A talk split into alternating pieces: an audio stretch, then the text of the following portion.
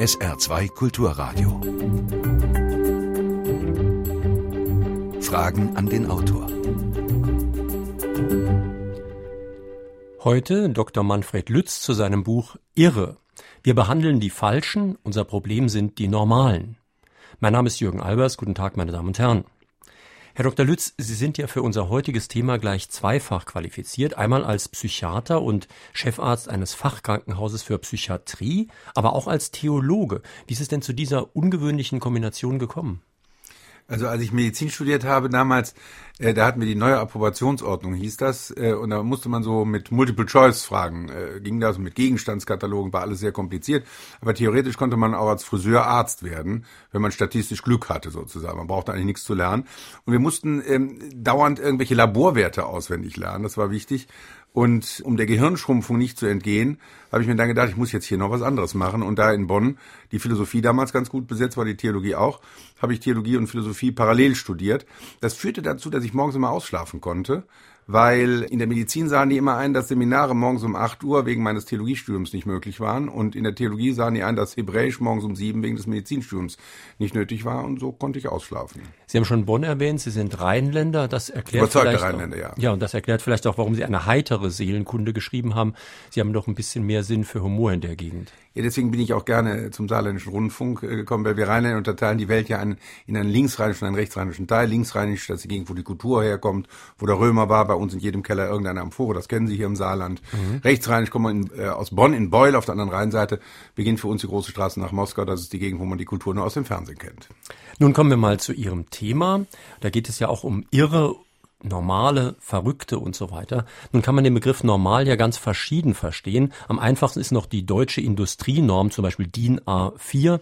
Für den Theologen gibt es vielleicht auch Normen im Sinne anerkannter Regeln, aber in der Umgangssprache, da ist ja derjenige nicht normal, der den Vorlieben der jeweiligen Gruppe nicht entspricht. Und da wird es natürlich problematisch, weil manche Gruppen mehrheitlich höchst gefährliche Vorlieben haben.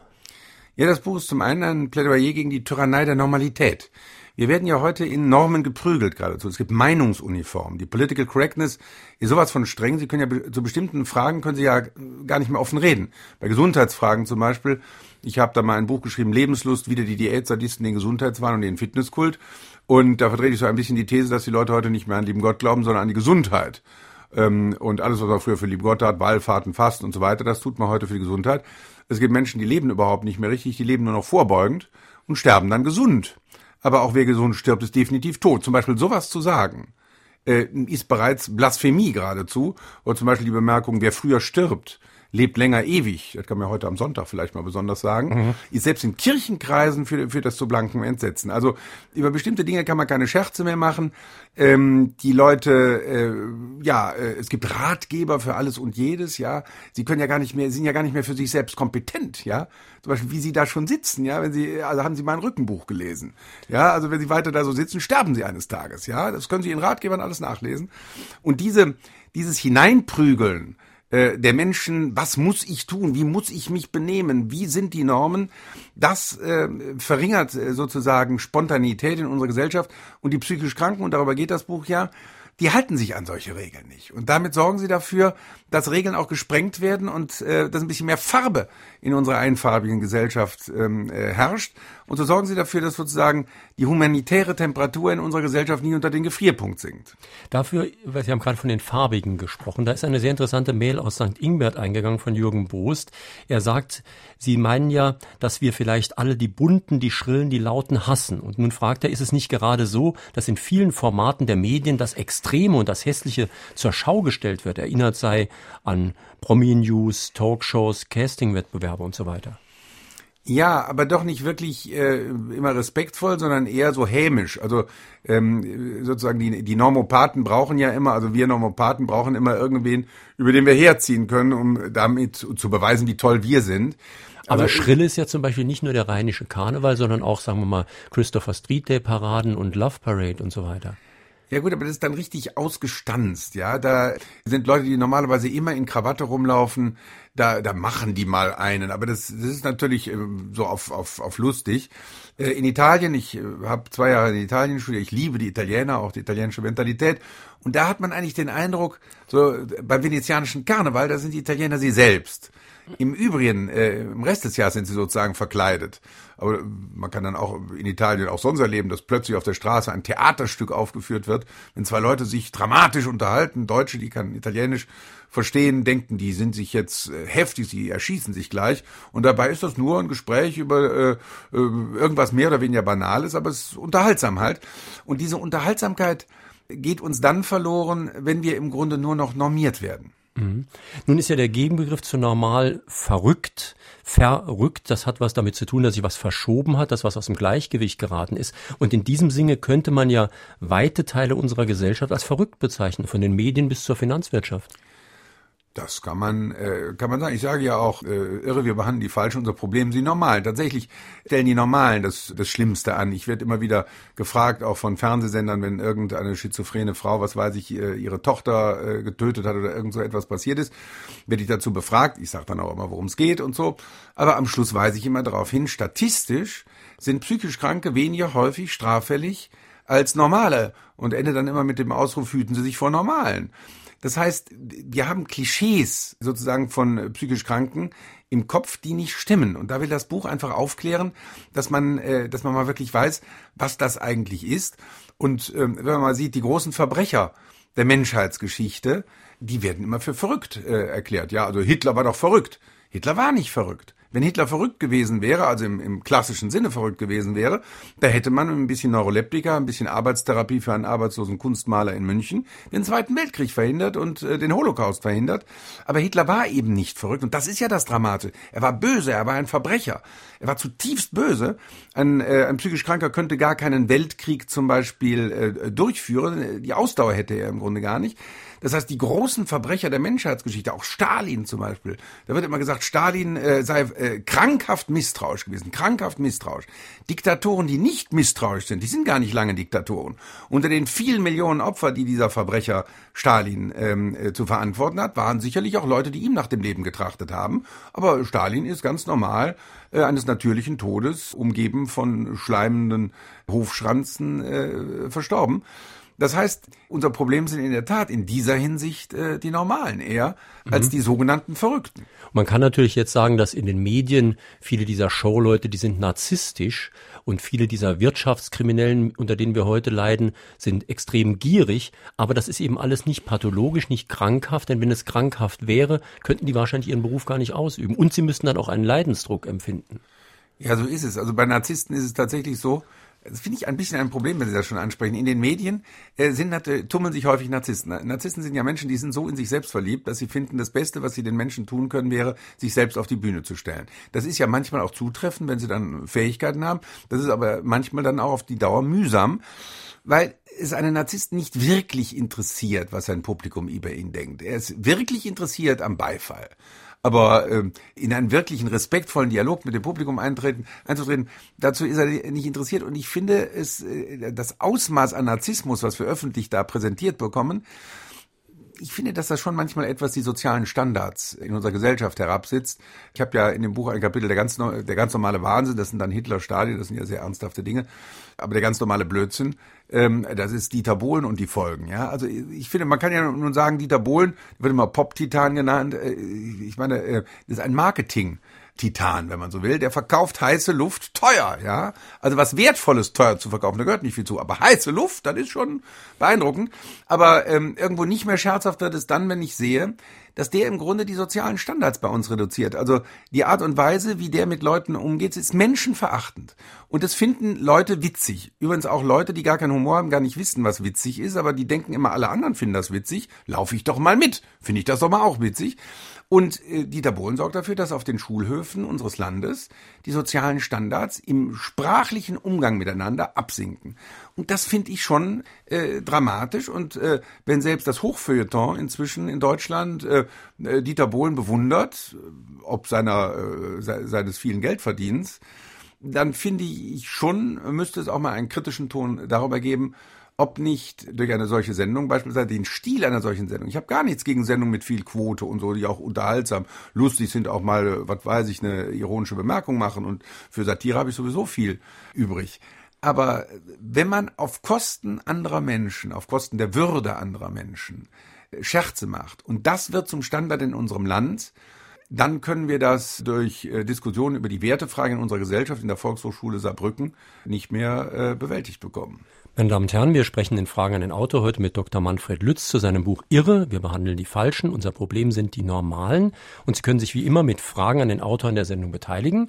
Einmal, indem Sie hier anrufen. Sie wählen die Vorwahl von Saarbrücken. Das ist 0681. Und dann die Nummer unseres Studios 65100. Sollten Sie nicht durchkommen, können Sie eine Mail in die Sendung schicken, Fragen an den Autor mit Bindestrichen zwischen den Wörtern at sr-online.de. Ich sage das nochmal, weil viele auch auf eine falsche Adresse manchmal schreiben. Also bitte unbedingt Fragen an den Autor mit Bindestrichen zwischen den Wörtern at sr-online.de. Hören wir die erste Frage. Mein Name ist Rudi Müller und ich rufe aus Pirmasens an und ich hätte folgende Fragen. Was ist normal? Wer ist normal und wer setzt die Normen? Das ist ja schon gleich eine sehr schwierige Frage. Toll, ja. Also, äh, ich werde das manchmal in meinem Krankenhaus gefragt, da bin ich natürlich Chefarzt und da habe ich, nachdem ich überprüft habe, dass alle Humor haben, dann geantwortet, was hier normal ist, bestimme ich. Ne? Ich bin ja hier schließlich Chefarzt. Aber Scherz beiseite, der Begriff, den ich verwende, ist ironisch gebrochen. Am Schluss äh, des Buches entschuldige ich mich bei den Normalen, weil ich da auf denen so rumprügele am Anfang und sage dann, aber ich kann mich eigentlich bei gar keinem entschuldigen, weil ich kenne überhaupt keine Normalen. Jeder Mensch ist außergewöhnlich, aber wir alle sind in der Gefahr, uns normalisieren zu lassen. Durch die Political Correctness, wie ich das eben schon gesagt habe. Dadurch sind wir immer in der Gefahr, normalisiert zu werden und die Außergewöhnlichkeit, die in jedem Menschen steckt, nicht mehr zeigen zu können. Und dagegen tritt das Buch ein und es tritt dadurch dagegen ein, dass es den Scheinwerfer der Aufmerksamkeit mal auf diejenigen Menschen lenkt, die man als nicht normal definiert hat, nämlich die psychisch Kranken. Aber wenn man bedenkt, dass ein Drittel der Deutschen, das ist wahnsinnig viel, ein Drittel der Deutschen irgendwann im Leben mal psychisch krank waren, sind oder sein werden und die zwei Drittel anderen Deutschen äh, irgendwelche Angehörigen haben, die psychisch krank sind. Ich bin inzwischen viel interviewt worden von vielen Journalisten und ich habe jedem Journalisten auf den Kopf zugesagt, sie haben auch einen psychisch kranken Angehörigen und fast alle haben das äh, bestätigt. Dann muss man sagen, die Tatsache, dass in unserer Gesellschaft so wenig Ahnung herrscht von psychisch Kranken. Also äh, der, der Kenntnisstand über psychische Krankheit ist mittelalterlich in Deutschland. Der hat dazu geführt, dass ich dieses Buch geschrieben habe, um mal aufzuklären über psychische Krankheiten auf 185 Seiten, also nicht zu dick, habe ich mir gedacht, also sonst lesen die Leute das ja nicht, ein bisschen unterhaltsam auch, aber die ganze Psychiatrie und Psychotherapie, alle Diagnosen, alle Therapien und noch so ein bisschen unterhaltsam. Und mein Ziel ist eigentlich, dass mal, was weiß ich, ein alerter Manager dieses Buch liest, der nie ein Psychobuch lesen würde. Der liest das, weil es ein Bestseller ist und weil es ganz unterhaltsam ist. Und am Schluss ruft er zum ersten Mal seinen schizophrenen Vetter an, weil er festgestellt hat, er ist gar nicht so verrückt, wie ich eigentlich gedacht habe. Das heißt, das Buch spielt ein bisschen mit dem Ausdruck normal, auf die Frage zurück. Ähm, es ist ein bisschen ironisch. Ähm, es gibt äh, Rezensenten zum Beispiel, die das nicht richtig verstanden haben. Es gibt ja auch humorlose Rezensenten, leider Gottes. Da hat letztlich eine Rezensentin geschrieben, die hat das Buch auch offensichtlich nicht zu Ende gelesen. Der Normalitätsbegriff sei bei mir nicht konsistent. Da hat sie recht, die gute Frau. Der äh, Normalitätsbegriff ist tatsächlich nicht konsistent. Mit ihm wird gespielt, aber äh, schon ernsthaft gespielt. Mhm. Das heißt, sozusagen, äh, dieser Normalitätsbegriff in dem Buch ist das Passepartout, auf dem ich versuche, äh, psychisch Kranke auch mal etwas ins Licht zu stellen. Vielleicht erstmal eine etwas nicht ganz ernst gemeinte Frage, nehme ich an. Herbert Feeth aus Kaiserslautern will wissen, bin ich normal oder irre? Ich höre schon seit fast vier Jahrzehnten die Sendung Fragen an den Autor und verbitte mir in dieser Zeit jegliche Störung. Eine sehr angenehmer Irrsinn, falls es einer ist. Ja, ja, gut, ich würde schon mal sagen, wenn jemand 40 Jahre lang Stimmen hört und da trotzdem gut weiter mit leben kann, dann muss der schon eine ziemlich stabile Form der Schizophrenie haben, die ich gar nicht wirklich als krank bezeichnen würde. Also ich mhm. finde schon, ähm, es handelt sich um jemanden, der erschreckend normal ist.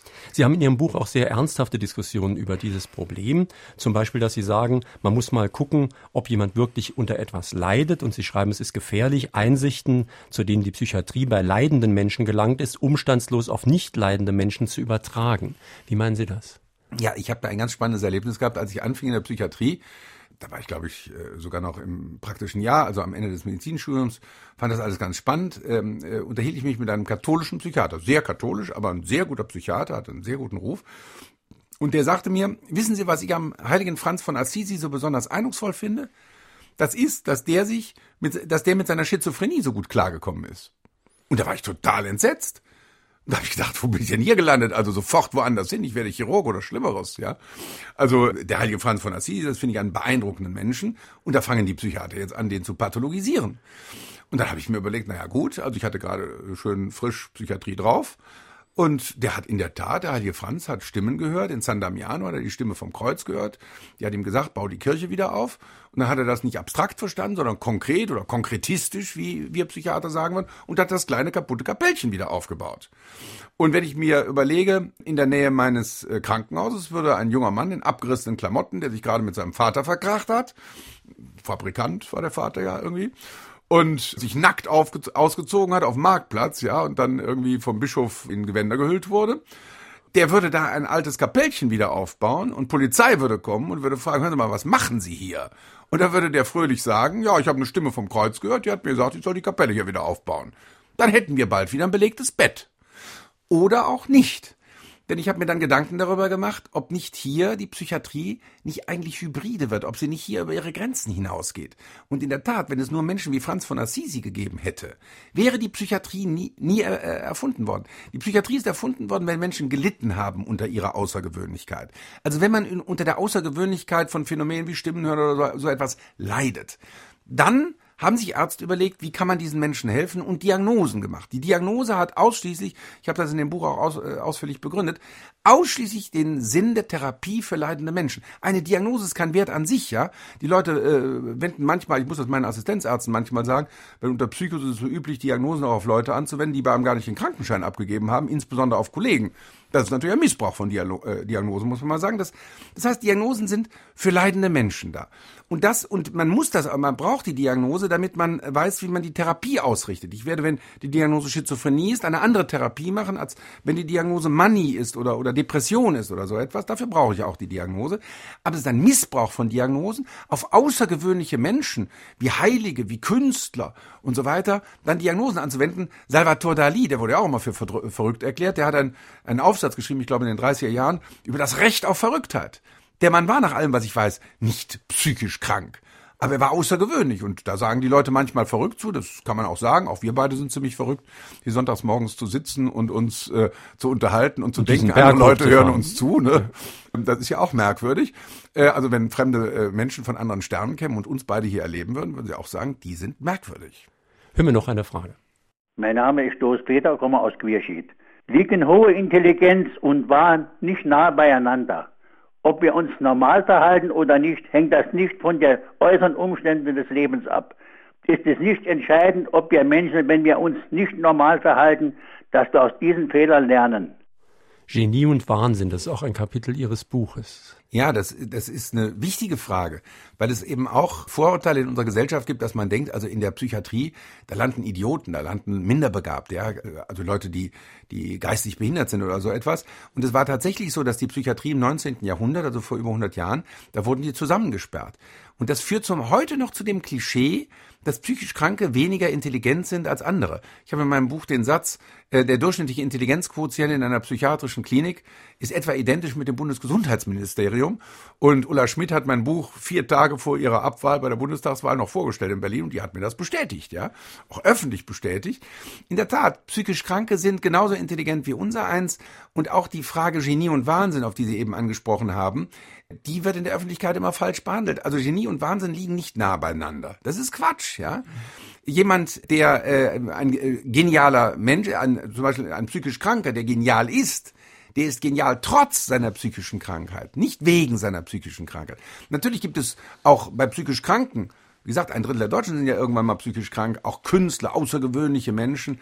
Und es gibt manchmal Künstler, zum Beispiel, wenn sie manische Phasen haben, die es fast bedauern, dass sie diese farbigen Phasen nicht mehr haben. Wie ja auch eine Patientin in ihrem Buch sich beklagt nach der Therapie, weil sie hat vorher zwar Stimmen gehört, aber das war eine sehr freundliche Stimme und sie, sie, vermisst diese Stimme einer netten Lehrerin, die sie da immer im Ohr hatte. Ne? Ja, ja, das ist eine ganz witzige Geschichte gewesen. Da war ich gerade frischer Assistenzarzt und äh, hatte zum ersten Mal mit der Patientin und hatte die Anamnese, also die Krankengeschichte gelesen und die hörte halt Stimmen und die hatte neuroleptische Medikamente, damit kriegt man Stimmen weg und die hatte die in einer niedrigen Dosis und die hörte aber immer noch die Stimme. Und dann habe ich mir gedacht, kam frisch vom Studium, ja, das kriege ich hin, ja.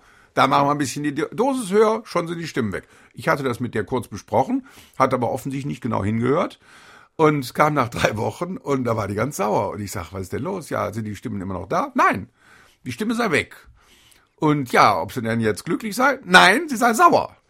Denn die Stimme sei die Stimme einer netten Lehrerin gewesen und die haben sie aber ganz toll gefunden. Und jetzt sei diese Stimme weg. Das sei überhaupt eine Frechheit, was ich hier äh, da gemacht hätte. Und da habe ich kurz nochmal meine Kategorien im Kopf sortiert und habe überlegt, naja, also wofür bin ich eigentlich Arzt geworden, um Menschen glücklich zu machen und nicht um so unglücklich zu machen. Und ich finde immer, und das äh, sage ich auch meinen Assistenzärzten immer, das Ziel der Behandlung bestimmt der Patient, nicht der Arzt, ja. Nicht wir sollen als Psychiater die Patienten dahin kriegen, wo wir hin, äh, sie hinwollen, sondern der Patient soll das bestimmen. Und diese Patientin, die war erwachsen, die war normal intelligent, die wollte diese Stimme wieder hören. Und da habe ich die Medikation reduziert, sie hat die Stimme wieder gehört und wir waren gut Freund. Sie haben ja vorhin schon erzählt, dass Sie auch Theologie studiert haben. Deswegen wundert es auch nicht, dass Sie ein Kapitel in Ihrem Buch haben, wo es um Religion, aber auch um Esoterik geht. Und Sie schreiben, wie in der Spätantike gilt, wer nichts mehr glaubt, glaubt alles. Die Heidenangst ist zurückgekehrt. Heißt das also, die Religion wurde ersetzt durch eine andere Form des Glaubens, die aber keineswegs besser ist? Naja, man muss ja mal sagen, die moderne Naturwissenschaft ist, das wissen viele Leute ja gar nicht, auf dem Boden des Christentums und der jüdisch-christlichen Tradition eigentlich entstanden. Und zwar hängt das damit zusammen, dass die Juden und die Christen an die Creatio ex nihilo glaubten, also daran, dass die Welt aus dem Nichts von Gott geschaffen worden ist. Das heißt, es, es gibt für Juden und Christen eben nicht eine unheimliche Welt, wo böse Geister wirken und so weiter.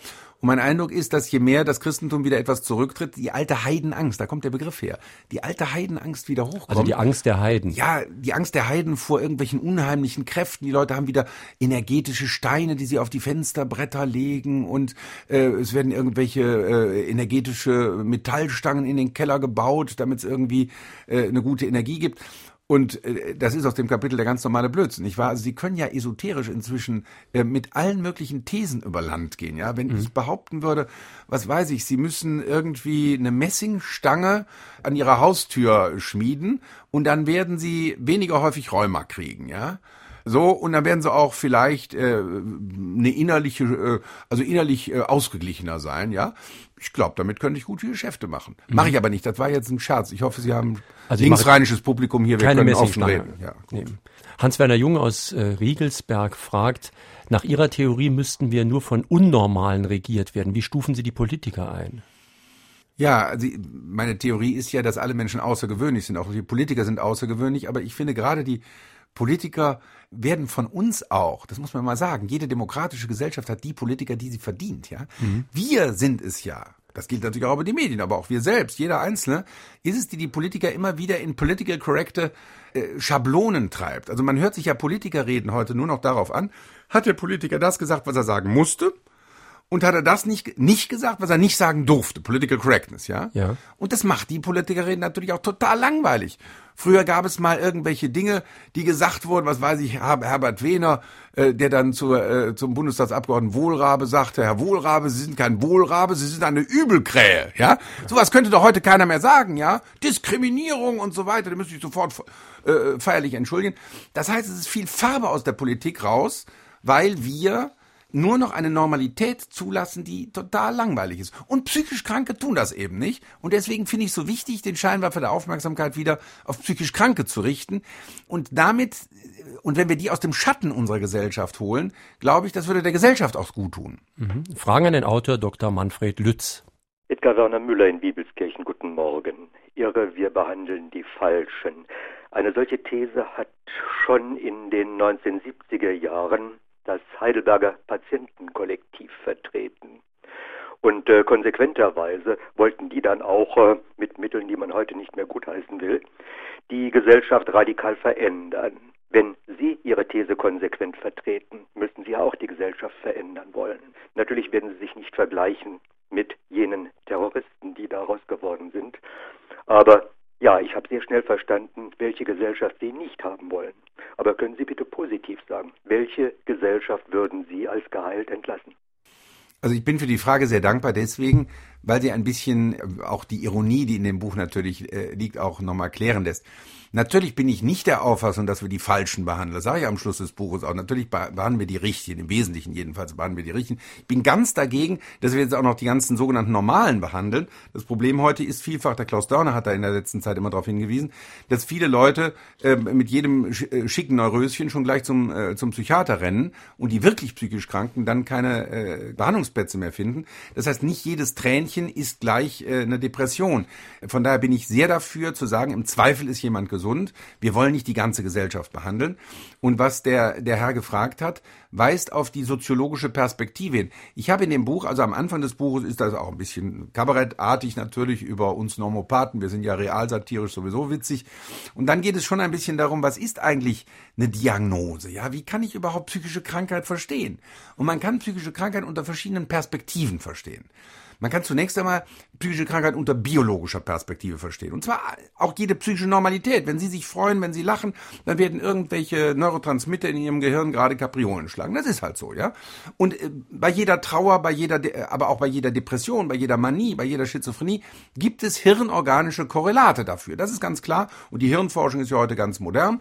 Allerdings gibt es manche naiven Hirnforscher, äh, Herr Roth ist zum Beispiel so jemand, die denken tatsächlich, alles ist nur reduzierbar auf Biologie, ja. Das heißt, es gibt gar keine Freiheit des Menschen mehr, weil sie haben die Freiheit genau gesehen und zwar links im Frontallappen. Ja, ich meine, das ist ja auch Realsatire, nicht? Das ist eine bestimmte Perspektive. Diese Theorie ist vor 290 Jahren bereits widerlegt worden. Das weiß aber keiner, ja. Toland äh, äh, in England. Die hatten allerdings noch genügend wissenschaftstheoretische Kenntnisse, dass sie wussten, dass man im Speiserestaurant nicht die Speisen mit der Speisekarte verwechseln darf. Ja, die Speisekarte ist nur eine bestimmte theoretische Perspektive auf die Speise. Sie ist selbst nicht schmackhaft. Ja, das muss man sich mal klar machen. Also man kann die biologische Perspektive haben, man kann natürlich die lebensgeschichtliche Perspektive haben. Das heißt, Menschen, das ist die häufigste eigentlich, wenn die Menschen kommen, denken sie immer, die Ehefrau denkt, sie hat den Mann äh, traurig gemacht. Das kommt ja in seltenen Fällen mal vor. Meistens machen Ehefrauen aber Männer glücklich, da würden Sie sicher zustimmen. Unbedingt. Äh, aber es gibt das ja mal, ja. Aber wenn jemand dann eine schwere Depression, die so von innen kommt, hat, macht immer der Ehepartner sich äh, Vorwürfe. Dabei sind die unberechtigt. Da ist die biologische Perspektive viel besser. Bei einer phasenhaften Depression, der, der Robert Enke hat zum Beispiel sowas gehabt, da ist doch nicht die rührende Ehefrau, die war doch rührend, ja. Die ist doch nicht schuld an der Depression, sondern es ist wirklich eine Stoffwechselveränderung im Gehirn gewesen. Aber man kann dann auch zum Beispiel unter psychoanalytischer Perspektive alle Dinge, alle Dinge sehen. In der frühen Kindheit haben sie alle irgendwelche schwierige Dinge. Nicht äh, Sie und ich, wir sind beide durch einen Geburtskanal. Das war ja traumatisch, ja. Trotzdem lächeln wir uns jetzt an, ja. Ich erinnere mich Also man kann das auch. Sie erinnern sich sogar, ja. Also man kann sich, man, man kann natürlich aus allem äh, alles aufbauschen. Die psychoanalytische Perspektive ist heute eher weitgehend äh, verlassen, ja. Also auch mo- moderne Psychoanalytiker äh, führen nicht alles auf die frühe Kindheit zu, äh, zurück, sondern bleiben auch im Hier und Jetzt, was auch gut ist. Dann werden auch die Th Therapien kürzer, effektiver äh, und so weiter. Aber es gibt dann auch, jetzt komme ich endlich äh, zur, zur Frage, es gibt dann auch die soziologische Perspektive. Natürlich kann ich alles auch gesellschaftlich sehen. Und das Heidelberger äh, Patientenkollektiv kommt sogar vor in meinem Buch, nicht? Die haben tatsächlich dann das als die einzige Perspektive gesehen. Und da kommt das Problem. Wenn Sie eine Perspektive als die einzige sehen, dann wird es ideologisch. Wenn Herr Roth zum Beispiel die biologische Perspektive als die einzige Perspektive sieht, dann wird es natürlich auch nicht mehr wissenschaftlich, ja. Dann kann man noch so viel wissenschaftlich forschen, dann, dann weiß man nicht mehr, was ist der wissenschaftliche Status dieser Erkenntnis. Und das Heidelberger Patientenkollektiv hat leider Gottes eben alles nur noch als gesellschaftsbedingt gesehen. Natürlich hat alles, alles auch gesellschaftliche Bedingungen. Wie wir hier zum Beispiel sitzen, ja, wie sie angezogen sind. Das, äh, das hat mit gesellschaftlichen Bedingungen zu tun. Wenn wir jetzt hier in Tibet sitzen würden, hätten sie was ganz anderes an, ja. Das heißt, die Gesellschaft prägt uns und die Gesellschaft prägt auch psychische Erkrankungen. Und wenn wegen der zunehmenden Arbeitslosigkeit Menschen traurig werden, dann, äh, dann äh, reicht es ja auch nicht, jetzt mit, mit Antidepressiva über Land zu gehen und den allen eine Pille einzuwerfen. Dann, da hat dann das Heidelberger Patientenkollektiv partiell mal recht, muss man auch gesellschaftlich was verändern. Da muss man sehen, aber nicht so, wie die das wollten, damit ich hier richtig verstanden werde, ja, sondern dann muss man auch sehen, dass man die, die Arbeitslosigkeit reduziert, den Umgang mit Arbeitslosen in unserer Gesellschaft äh, menschenwürdiger macht. Das heißt, ähm, es ist wichtig, diese verschiedenen Perspektiven zu sehen und Diagnosen nicht dazu zu missbrauchen, dass man Menschen in Schubladen steckt. Und deswegen ist mir immer sehr wichtig, selbst wenn das Buch sehr kurz ist mit 185 Seiten, dass ich über die Wertigkeit von Diagnosen erstmal was sage. Ich halte die, äh, immer einen Vortrag bei uns beim Küchenpersonal, die ganze Psychiatrie in zwei Stunden, alle Diagnosen, alle Therapien, noch ein bisschen lustig, daraus ist das Buch auch entstanden. Ich habe das Buch auch lesen lassen von unserem Metzger, Der fand das auch verständlich, das war wichtig, ja, mhm. damit eine breitere Öffentlichkeit das mal versteht und man nicht nur so in Fremdworten schwimmt. Aber mir ist dann wichtig, wenn man so äh, einen Anspruch hat, tatsächlich die ganze Psychiatrie darzustellen, dass man aber die Relativität von solchen Diagnosen auch klar macht und nicht jetzt Leute in Schubladen steckt. Genau dazu ist eine Frage gekommen von Heinrich Heine aus Osnabrück. Heinrich Heine aus Düsseldorf? Nein, Osnabrück, Osnabrück. in dem Fall. Ich stelle fest, dass oft von Bundesland zu Bundesland unterschiedliche Gerichtsurteile bei sogenannten Geistesgestörten vorliegen. Das heißt auch öfter nicht zurechnungsfähig bei solchen Straftätern. Nach was für Kriterien wird das überhaupt eingestuft bzw. bewertet? Auch eine sehr wichtige Frage. Also äh, natürlich jedes Gericht, auch bei uns in Köln, kann sogar in Köln selbst ein Richter anders urteilen als der andere. Das ist auch für die Freiheit in unserem Land wichtig, dass äh, die, die, die richterliche Freiheit, ja, frei äh, zu urteilen. Aber die Frage ist insofern sehr wichtig, und das kommt im Buch auch vor, als wenn jemand völlig unter dem Einfluss einer psychischen Erkrankung steht. Wenn ein Schizophrener Stimmen hört, die ihm befehlen, jemanden umzubringen und er tut das, dann ist der Mann natürlich schuldunfähig. Der ist entsetzt nachher über seine Tat, wenn er wieder gesund ist. Ein Drittel der Schizophrenen werden ja wieder gesund. Ja? Ein Drittel der Schizophrenen behalten noch so einen leichten Defekt und ein Drittel nur sind äh, chronisch äh, krank. Das wissen die meisten Leute auch nicht, können sie alles nachlesen in dem Buch. Das heißt, wenn jemand unter dem Eindruck der psychischen Erkrankung eine, eine Straftat begeht, jemanden umbringt, dann ist er nicht schuldig, dann ist er ein Opfer, um es mal so zu sagen, ein Opfer seiner Erkrankung. Der ist im Grunde fast schlimmer dran als das Opfer selbst. Ja gut, das Opfer ist vielleicht tot oder schwer verletzt, aber dieser psychisch Kranke denkt, wie, wie der durchschnittliche Hörer und die durchschnittliche Hörer, das sind rührende Menschen häufig, ja, hochsensible Menschen und die stehen dann vor dieser entsetzlichen Tat und die werden dann freigesprochen, zu Recht. Das heißt, die werden freigesprochen und wie gesagt, die sind nicht schuldig, schuldunfähig. Und die werden dann eingewiesen in einen Maßregelvollzug, das heißt in eine psychiatrische Anstalt, die auch gesichert ist, wie ein Gefängnis, und wo sie dann behandelt werden, damit sie, äh, damit die Krankheit behandelt wird, die, die es eigentlich schuld ist. Aber der Unterschied zwischen sozusagen der Wertung ist natürlich riesig. Ja, das heißt, im Gefängnis sitzen Leute, das sind Verbrecher, und im Maßregelvollzug sitzen arme, kranke Menschen. Ja, und deswegen finde ich es immer so schrecklich, wenn die Öffentlichkeit darauf, dass irgendwo ein Maßregelvollzugsanstalt äh, gebaut wird, mit hoher Aggressivität, reagiert, weil da sind häufig Sexualstraftäter und sowas, die da auch untergebracht sind und das regt dann die Öffentlichkeit verständlicherweise auch auf. Und da achtet man verständlicherweise auch auf gute Sicherung, da habe ich gar nichts gegen, ja. Mhm. Aber wie dann über die Menschen geredet wird, äh, die Maßregelvollzugspatienten, das finde ich manchmal wirklich schlimm und da muss die Öffentlichkeit sich auch mal aufklären.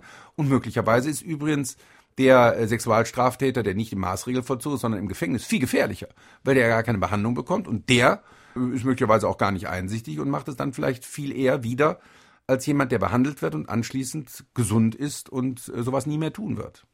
Gabriele Jack aus Saloy. Ich habe eine Frage, besser gesagt eine Anmerkung. Ich finde, dass kein Mensch normal ist. Nämlich wenn ein Mensch normal ist und dadurch, dass alle anderen Menschen verschieden sind. Kein Mensch ist gleich. Also kann kein Mensch normal sein. Ja, das finde ich sehr richtig. So endet das Buch genau so. Endet das. Und zwar endet es so, dass ich äh, so eine scherzhafte Bemerkung äh, immer mache bei äh, Persönlichkeitsstörungen, ja, was man früher Psychopathen genannt hat. Da sage ich manchmal, wenn es sehr anstrengende Menschen sind und die ganze Station ächzt unter dem äh, der anstrengenden Persönlichkeitsstörung, das sind Menschen, die der liebe Gott geschaffen hat, damit wir uns aufs Paradies noch freuen können. Ne? Das geht das ja auch um diese ganzen Normen überhaupt. Ich meine, bei Gesundheit ist es ja ähnlich. Sie schreiben das ja auch in Ihrem Buch. Wer gesund ist, der ist noch nicht lange genug untersucht worden. Denn ja. dieser Norm kann auch keiner entsprechen. Das ist ein bisschen ironisch natürlich wieder, äh, wieder gesagt. Also wenn ich eine Pathologie unbedingt finden will, dann kann ich das immer, aber das wäre ganz unseriös. Das heißt, im Zweifel ist jemand natürlich normal, im Zweifel ist jemand gesund, aber um nochmal zurückzukommen auf die, die Frage der, der Hörerin. Also ich, ich, ich sage zum Schluss, dass, zitiere das, dass ich über, über Menschen mit Persönlichkeitsstörungen sowas sage, sage dann aber, möglicherweise stimmt das aber gar nicht. Möglicherweise gibt es im ewigen Leben gar keine normalen.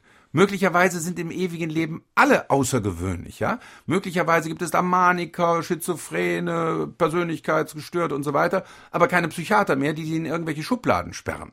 Das heißt, wir freuen uns dann vielleicht im ewigen Leben unserer Außergewöhnlichkeit und bin dann eigentlich zu einem, wenn Sie so wollen, fast theologischen Gedanken doch noch gekommen. An sich äh, spielt Theologie in dem Buch gar keine Rolle, ähm, dass ich mir gesagt habe, ich glaube, dass im ewigen Leben dass alles, was an, uns normal, an uns normal ist, so wie wir angezogen sind, welche Klamotten, das verwest alles. Alles, was an uns normal ist, wird verwesen. Da wird sich kein Mensch mehr für äh, dran erinnern. Das, was ewig lebt, was ewig existiert, glaube ich, ist die Außergewöhnlichkeit jedes Menschen.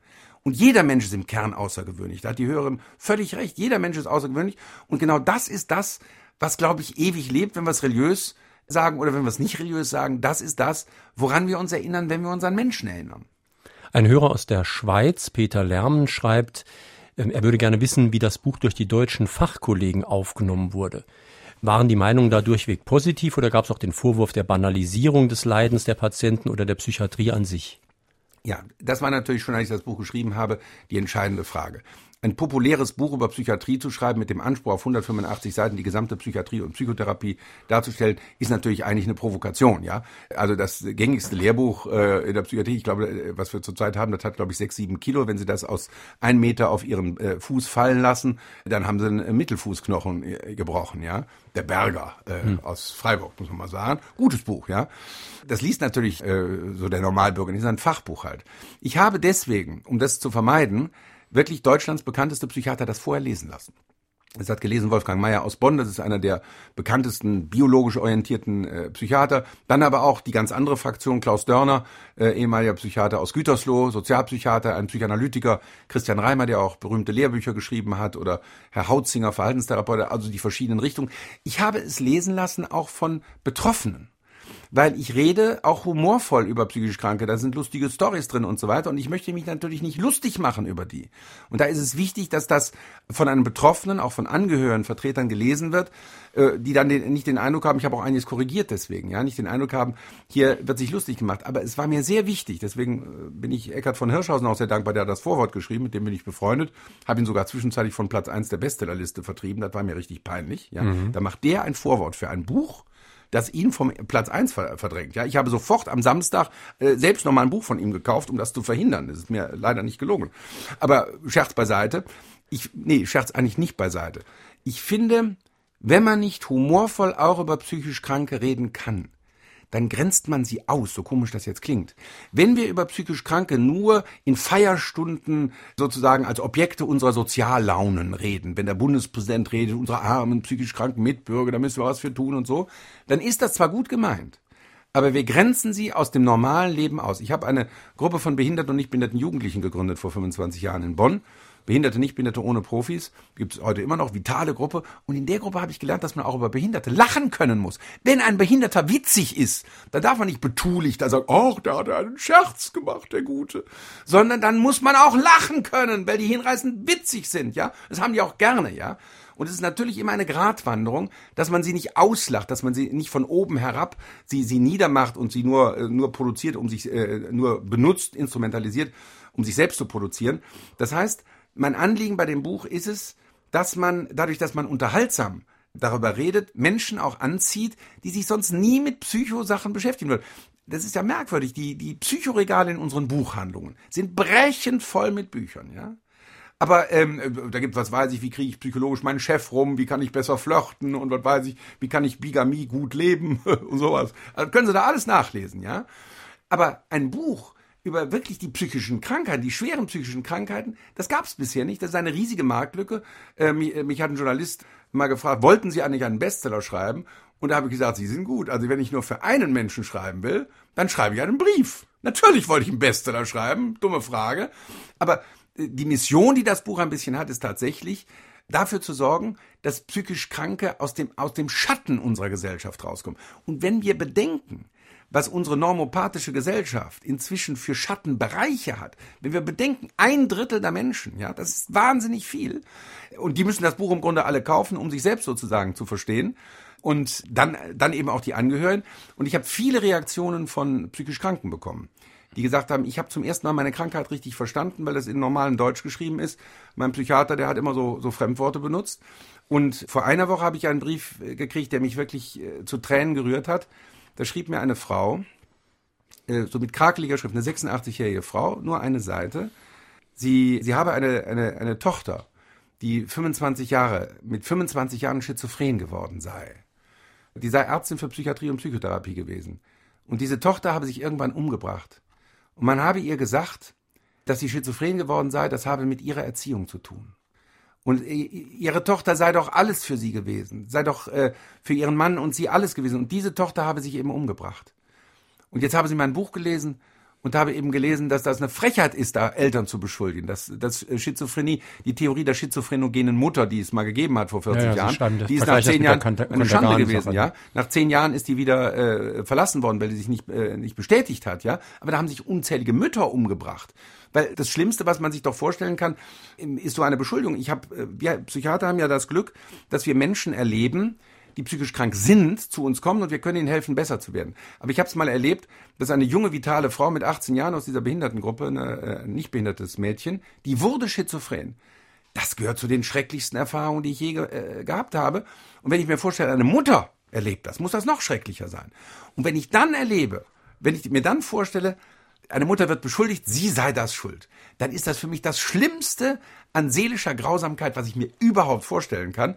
Und ähm, ich fand das, äh, diese, dieser Brief dieser 86ern hat mich wirklich gerührt. Die, endete dann damit, jetzt kann ich endlich in Frieden sterben. Das heißt, es macht Sinn, aufzuklären und von diesen mittelalterlichen Vorstellungen mal runterzukommen. Meine Damen und Herren, wir sprechen in Fragen an den Autor heute mit Dr. Manfred Lütz zu seinem Buch Irre. Wir behandeln die Falschen. Unser Problem sind die Normalen. Erschienen beim Gütersloher Verlagshaus, Preis 17,95 Euro. Und wie immer haben drei, die sich mit einer Frage beteiligt haben, ein Buch gewonnen und bekommen das demnächst vom Verlag zugeschickt. Heute sind das Herbert Feeth aus Kaiserslautern, Monika Winter aus St. Wendel-Leitersweiler und Roland Bruck aus Friedrichsthal. Walter Dickomay aus Neunkirchen. Interessanterweise beschrieb schon Erich Fromm in seinem Buch Die Pathologie der Normalität vor mehr als 30 Jahren, wie sich in unseren modernen Gesellschaften Haltungen und Verhaltensweisen eindeutig pathologischen Charakters etablieren und zu gesellschaftlicher Normalität werden. Häufig sind es nach Fromm die eher sensiblen, grundsätzlichen Menschen, die sich mit solcher gesellschaftlicher Normalität schwer tun. Und oft sind ausgerechnet sie es, die von ihrem Umfeld als gestört wahrgenommen werden. Meine Frage, inwieweit waren Sie, wenn denn überhaupt, nach eigener Einschätzung beim Schreiben Ihres Buches von Erich Fromms Thesen beeinflusst? Gar nicht. Ich habe das Buch nicht gelesen und würde die These, so wie Sie sie jetzt beschrieben haben, auch nicht teilen. Ich finde es im Gegenteil gefährlich, wenn wir mit unserem Instrumentar, mit dem wir leidenden Menschen helfen, jetzt in die Gesellschaft einmarschieren und allen möglichen Leuten erzählen, sie seien jetzt in Wirklichkeit auch krank, nach dem Motto, sie lächeln sowas, verdrängen sie. Das kann ich auch. oder äh, sie haben ein Problem, da hätte ich noch eins für sie, frühe Kindheit oder sowas. Das, das kann ich auch. Ich habe eine analytische Ausbildung, das kann man machen. Ich wende das nicht mehr an, aber nur da würde ich vorwarnen. Ich würde davor warnen, jetzt mit, mit unseren äh, Pathologiebeschreibungsbegriffen in die allgemeine Gesellschaft zu gehen. Man kann natürlich, ich kann bei der Bundesregierung, kann ich Ihnen jeden Minister in irgendeine Patologiekategorie einsortieren. Das finde ich aber ein Missbrauch. Ein Missbrauch auch von, äh, von diagnostischen Begriffen. Das würde ich nicht tun. Ähm, der zweite Aspekt, den der Hörer angesprochen hat, der ist sicher richtig. Das heißt, unsere starren Normalitäten in unserer Gesellschaft führen dazu, dass wirklich die sensiblen Menschen, und das sind unsere psychisch Kranken häufig, sind viel sensiblere Menschen als, als unser eins, dass die eher in den Schatten geraten und dass die von der Walze der Normalität, der Normopathen überrollt werden. Das stimmt sicher und da ist das Buch ein Plädoyer dafür, genau hinzugucken und den unglaublichen Reichtum an Sensibilität bei diesen psychisch Kranken auch mal zu sehen. Ich berate auch eine große Firma zum Beispiel. Äh, das ist auch, finde ich, eine Frage der Professionalität. Die leistet es sich, dass ein Psychiater wie ich ähm, die berät. Und wir hatten zum Beispiel mal einen Manager, der wurde eingestellt, der war noch in der Probezeit, da wurde der manisch. Ja. Und die Manie, das sind Menschen, die sind ganz normal, dann haben die ab und zu mal eine Phase, da sind die übertrieben heiter, gehen über Tisch und Bänke, fällt bei uns im Rheinland gar nicht besonders auf, wird in Westfalen immer stationär behandelt. Wenn in Westfalen Depressionen nicht so auffassen, äh, fallen, die werden bei uns im Rheinland stationär behandelt und so dass die Belegungslage ziemlich ähnlich ist. Gut, der war manisch, der hat seinen, seinen Chef geduzt, der, der fuhr im Taxi nach Hamburg, um mal zu frühstücken und so. Und da habe ich natürlich gedacht, den kündigen wir. Probezeit, ja. Und ich hatte mit, äh, ich hatte mit dem Mann gesprochen. Ich kannte auch die Krankengeschichte. Ich wusste, vor zehn Jahren hat er schon mal eine manische Phase gehabt. Ansonsten hat er beste Papiere, beste Erfolge. Und dann habe ich der Firma gesagt, also ob sie kündigen oder nicht, das ist ihre Sache. Aber ich sage Ihnen jetzt mal, der hat vielleicht acht Wochen, geht er über Tisch und Bänke, danach ist er wieder gesund, ja. Und dann hat er vielleicht in zehn Jahren wieder eine Phase, ja. Aber sie haben in dem einen dankbaren, tollen Mitarbeiter. Gucken Sie sich mal die Papiere an. Die haben den nicht gekündigt. Und die haben das nie bedauert. Das heißt, wenn wir besser aufgeklärt sind über psychische Krankheiten, das will das Buch ja erreichen, dann können wir auch besser, professioneller und auch äh, menschlich besser mit solchen Menschen umgehen. Die deutsch-französische, das ist ja hier im Saarland äh, sicherlich ein Thema, die deutsch-französische Erbfeindschaft, wie man immer sagte, hatte ja damit zu tun, dass man sich fremd war. Die Deutschen kannten die Franzosen nicht. Die Franzosen kannten die Deutschen. Und dann hat man in der, in der, im deutsch-französischen Jugendwerk Jugendbegegnungen organisiert, wo junge Menschen sich kennengelernt haben und festgestellt haben, die ganzen dämlichen Klischees, die, die stimmen gar nicht. Und dieses Buch soll erreichen, dass wir sozusagen eine Begegnung haben auch mit psychisch Kranken, dass man die mal kennenlernt, was das eigentlich für Menschen sind ich halte diesen Vortrag bei uns im Krankenhaus vor dem Küchenpersonal immer, weil ich mir denke, ich habe mich da immer reinversetzt, wenn ich mir denke, ich wäre irgendwie Küchenmitarbeiter, habe von Psychiatrie keine Ahnung und arbeite in der Küche in einem Irrenhaus. Ja, das muss doch unheimlich sein. Jeden Tag, wenn die da kommen, denken die hier mit den Irren, was die alle machen, die sind ja vielleicht gefährlich.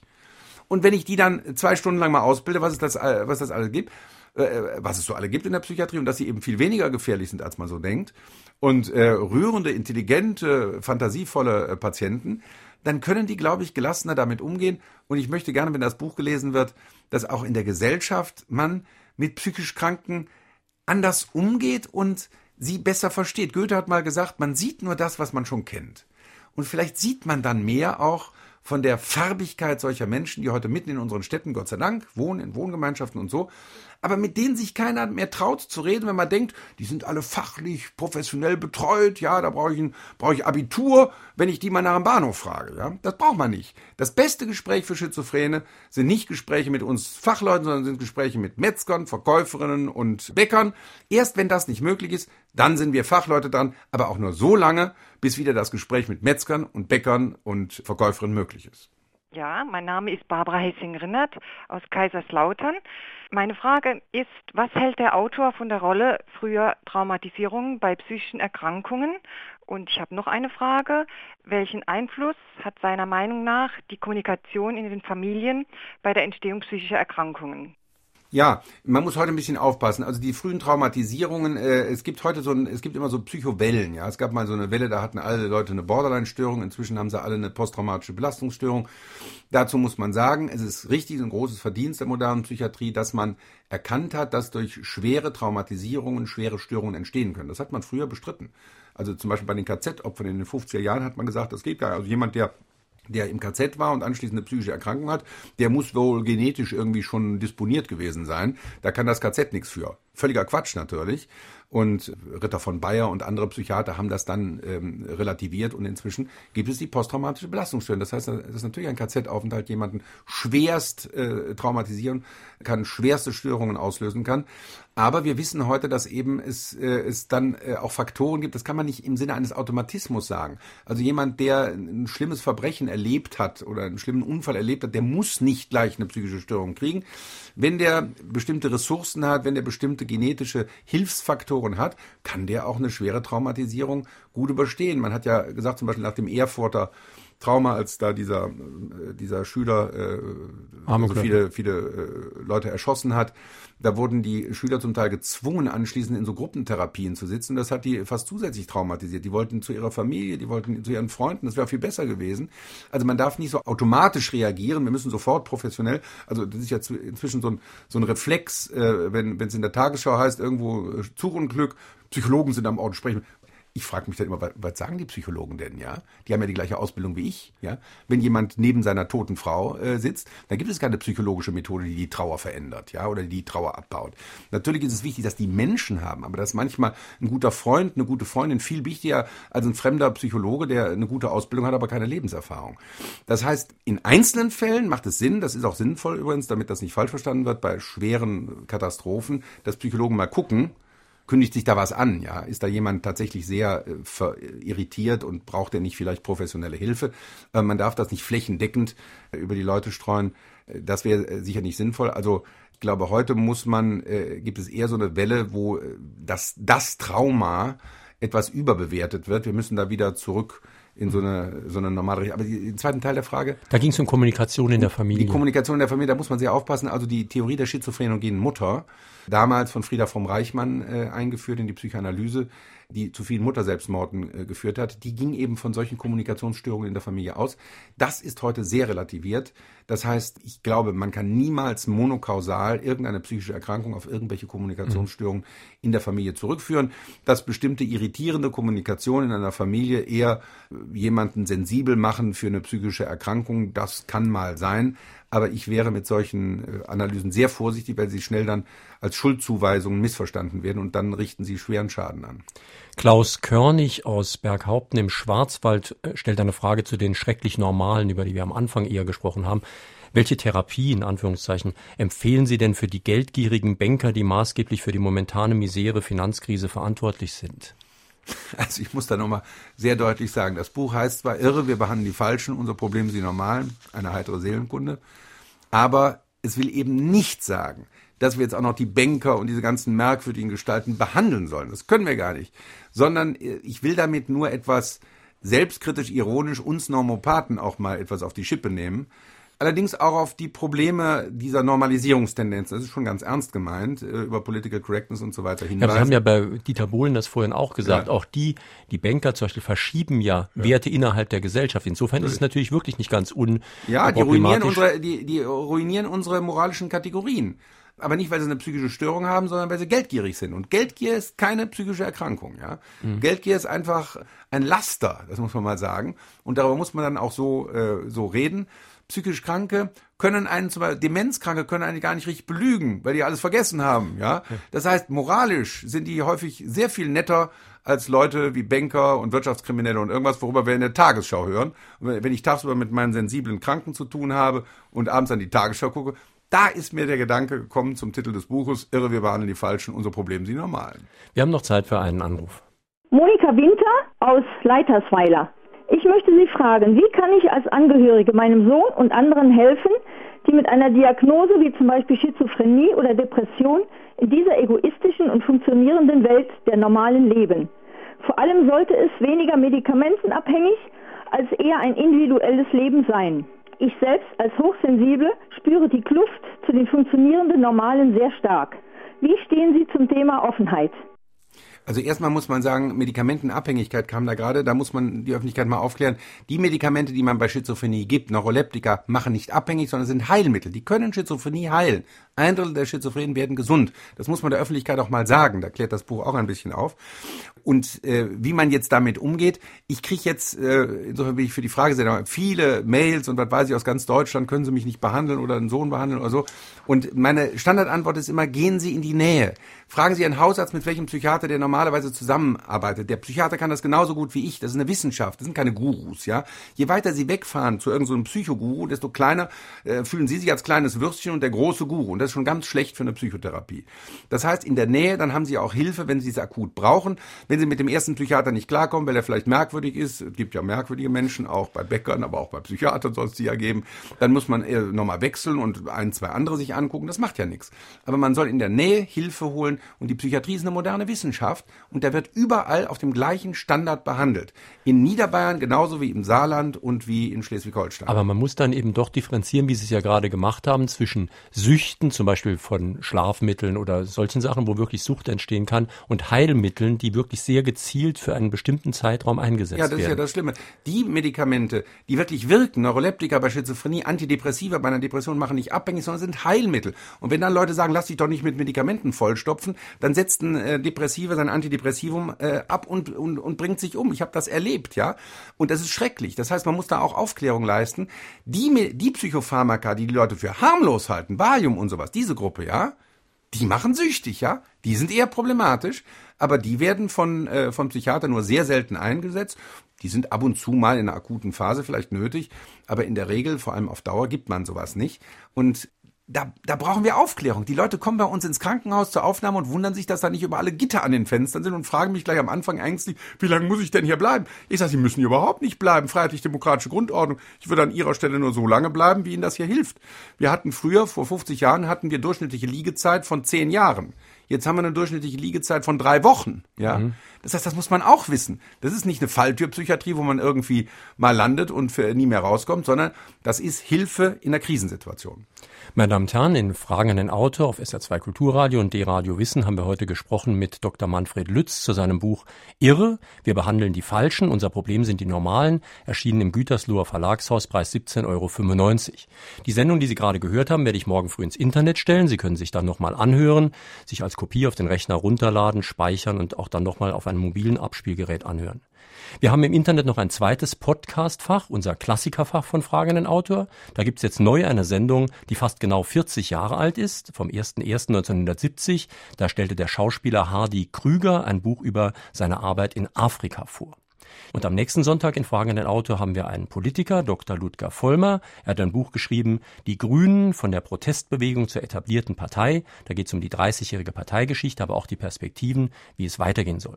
Schönen Tag, schönes Weiterhören wünscht Ihnen jetzt noch Jürgen Albers.